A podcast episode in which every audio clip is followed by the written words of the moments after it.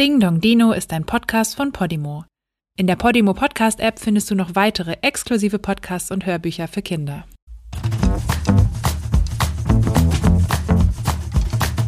Hey, was ist da draußen los? Da ist doch irgendwas im Busch. Ich platze fast vor Neugier. Da schellt es endlich an der Tür. Ach ja, heute ist ja wieder Dino-Tag. Der Tag, den ich am liebsten mag.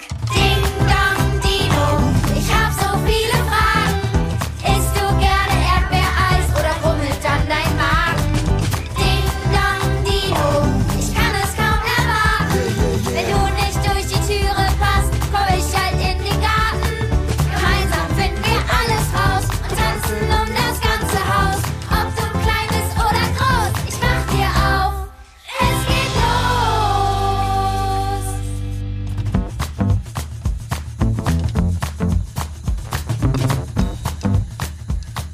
Schön, dass ihr wieder da seid, liebe Kinder. Ich bin Nora und zusammen lernen wir bei Ding Dong Dino alles, was ihr über Dinosaurier wissen wollt. Und noch viel mehr. Ah, da ist doch schon unser heutiger Dino. Hallo, lieber Oviraptor. Heute sprechen wir über Oviraptor und wir wollen lernen, wie Dinosaurier eigentlich Kinder bekommen haben. Oviraptor sah ein bisschen aus wie ein Laufvogel, also zum Beispiel wie ein Strauß. Sein Körper war vermutlich von einem Federkleid bedeckt und am Ende seines Schwanzes befand sich ein Federbüschel. Wahrscheinlich besaß Oviraptor auch einen großen, auffälligen Kamm auf dem Kopf. Dino-Forscherinnen und Dino-Forscher gehen davon aus, dass Oviraptor Allesfresser war. Oviraptor war etwas weniger als einen Meter groß, zwei Meter lang und 25 Kilo schwer. Er war also ganz sicher keiner der größten Saurier. Vor allem, wenn wir uns daran erinnern, dass Brontosaurus so lang war wie zwei Schulbusse. Sein Fossil, das heißt seine versteinerten Knochen, wurde neben dem Gelege eines Dinosauriers gefunden. Gelege nennt man die Stelle, an der Vögel und Reptilien ihre Eier mit ihren Babys drin ablegen, damit diese dort schlüpfen können. Weil dieser Oviraptor bei einem Nest gefunden wurde, gingen die Forscherinnen und Forscher davon aus, dass er die Eier fressen wollte. Deshalb gaben sie ihm den Namen Oviraptor, der Eierdieb bedeutet.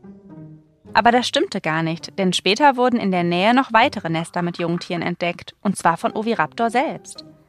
Deshalb geht man heute davon aus, dass er mit dem Ausbrüten seiner eigenen Eier beschäftigt war. Den Namen Eierdieb hat er trotzdem behalten, auch wenn er gar nicht stimmt. Es wurden 15 Eier gefunden. Das heißt, Oviraptor hat 15 Kinder auf einmal bekommen. Wirklich? Ja, wirklich. Also, ich bin jetzt erst recht neugierig geworden. Vor allem will ich noch mehr darüber wissen, wie Dinos Kinder bekommen haben. Hallo Oliver, ich freue mich, dass du auch in dieser Folge mit dabei bist. Hallo, Nora. Wir haben schon über Oviraptor und die Eier gesprochen. Ich möchte gerne mit dir noch mehr über dieses Thema sprechen. Deshalb zunächst die Frage, wie haben denn Dinosaurier Babys gemacht? Wir gucken uns heutige Tiere wieder an, wir gucken uns die Vögel an, wir gucken uns die, die Krokodile an und bei den Vögeln sehen wir, also die Vögel sind ja eigentlich noch überlebende Dinosaurier, ja. Und ähm, da sehen wir, dass die gar nicht irgendwie so einen Penis haben oder also auch so ein, so ein Poloch eigentlich nicht wirklich, also nicht ein, ausschließlich ein Poloch haben, sondern die haben eine Öffnung, die nennt sich Kloake. Das klingt das ziemlich eklig, äh, ist es vielleicht ein bisschen auch, aber die dient allen Zwecken. Ja, also die, die dient dazu, Pipi zu machen, die dient dazu, großes Geschäft zu machen oder die dient auch der Fortpflanzung. Und vermutlich ist es so, dass die meisten Dinos sich äh, fortgepflanzt haben, indem die ihre Kloaken aufeinander gepresst haben. Und dann wird's jetzt spannend, weil wie haben das zum Beispiel Dinos gemacht, die gepanzert waren, die irgendwie ganz äh, stachelig waren? Äh, Aua. Da, ja, aua, genau. Wahrscheinlich, wahrscheinlich äh, musste sich dann das zukünftige Mamatier auf die Seite legen und das Papatier äh, so, so halb drüber steigen. Ne? Also auf alle Fälle mussten diese Kloaken aufeinander kommen, damit die sich äh, fortpflanzen konnten und damit die Eier auch befruchtet wurden. Wenn dann die Eier befruchtet waren, wie lief denn eine Geburt bei Dinosauriern? Ja, also die, die Eier sind dann gelegt worden von dem Muttertier. Und dann hat es wahrscheinlich so um die 40 Tage gedauert bei größeren Dinos, bis die Jungtiere geschlüpft sind. Ob die Erwachsenen jetzt immer die Nester bewacht haben, das wissen wir nicht genau. Wir wissen es bei einigen, ja, also Oviraptor ist da das allerbeste Beispiel für, ähm, aber wir wissen es zum Beispiel nicht bei den Sauropoden-Dinosauriern, bei den Langhalsdinosauriern wieder. Da ist es so, dass wir zwar Funde haben, wo die Kleinen mit den Erwachsenen zusammen äh, erhalten geblieben sind, aber nicht so, dass die erwachsenen Tiere da das Nest bebrütet hätten. Das geht ja auch gar nicht. Die waren ja so schwer, die waren ja viele Tonnen schwer, die hätten ja alle Eier gleich zerquetscht. Also Dinos haben sich nicht auf ihre Eier draufgesetzt, um sie auszubrüten.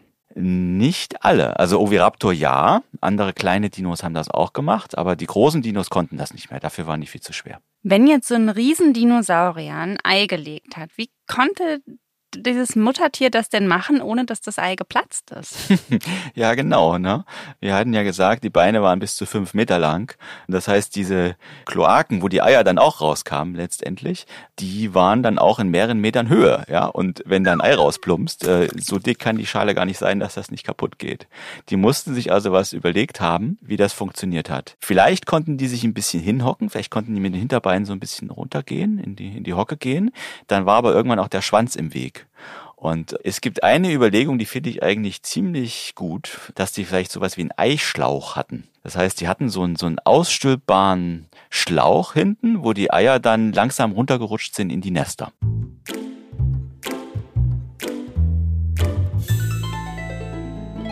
Das Thema Eier und Brüten ist echt so spannend. Das fanden auch die Kinder, die uns Fragen geschickt haben. Wir legen los.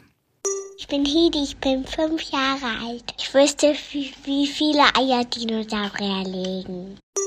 Wir haben einige Dino-Nester gefunden und diese Dino-Nester, die kann man natürlich abzählen. Da weiß man, wie viele Eier drin sind.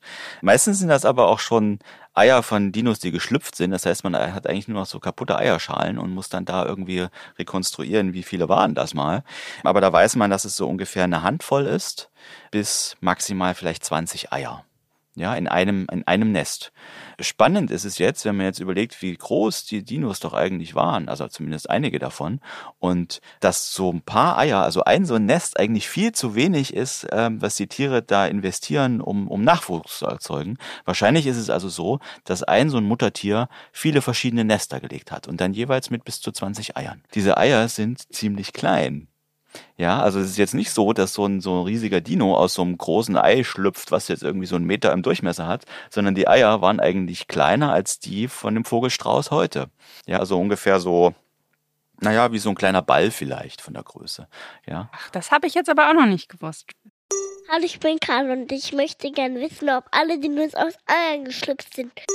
Also das lässt sich leicht beantworten. Ja, alle Dinos sind aus Eiern geschnüpft. Die haben die an Land gelegt ging schnell. Dann kommen wir direkt zu unserer nächsten Frage. Haben Meeressaurier eigentlich ihre Eier im Wasser gelegt? Meeressaurier haben gar keine Eier gelegt. Vielleicht einige wenige früher noch, die hatten, die sind dann an Land gegangen, um ihre Eier dort abzulegen.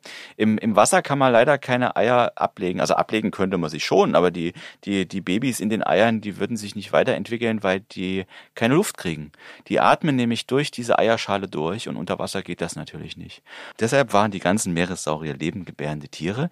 Das heißt, ihre Jungen sind gleich im Mutterleib schon herangewachsen und dann lebend zur Welt gekommen. Also Im man, Wasser? Im Wasser, ja. Also ist das eigentlich wie bei Walen oder bei Delfinen, oder? Genau, die sahen auch von der Körperform so ähnlich aus und die hatten auch so einen ähnlichen, ähnlichen Lebensstil, ja. Also da, bei, bei denen werden ja die, die Babys auch geboren und die, die erwachsenen Tiere, die heben die dann erstmal so die ersten Minuten über Wasser, weil die Babys noch so schwach sind, damit die überhaupt atmen und nicht gleich ertrinken. Vielen Dank, dass du uns wieder so viel erklärt hast, Oliver. Tschüss, bis zum nächsten Mal. Bis zum nächsten Mal.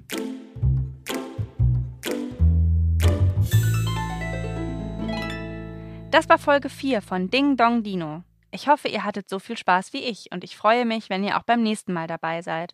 Lasst uns doch schon mal hören, um wen es dann geht. Der hat einen witzigen langen Schnabel. Und das sieht aus wie eine Ente. Und er hat lustige Beine. Und die Hinterbeine sind größer als die Vorderbeine. Und Streifen auf dem Rücken. Und er hat kleine Hügels auf dem Rücken. Oh, das ist aber schwierig. Soll ich es euch verraten? Ja, es ist Mayasaura. Dieser Name ist besonders lustig, denn er bedeutet gute Mutterechse. Ob Mayasaura wirklich eine gute Mutter war und ob Dinosaurier auch mal mit ihren Dino-Kindern gekuschelt haben? Darüber sprechen wir in der nächsten Folge. Tschüss Kinder und tschüss Oviraptor!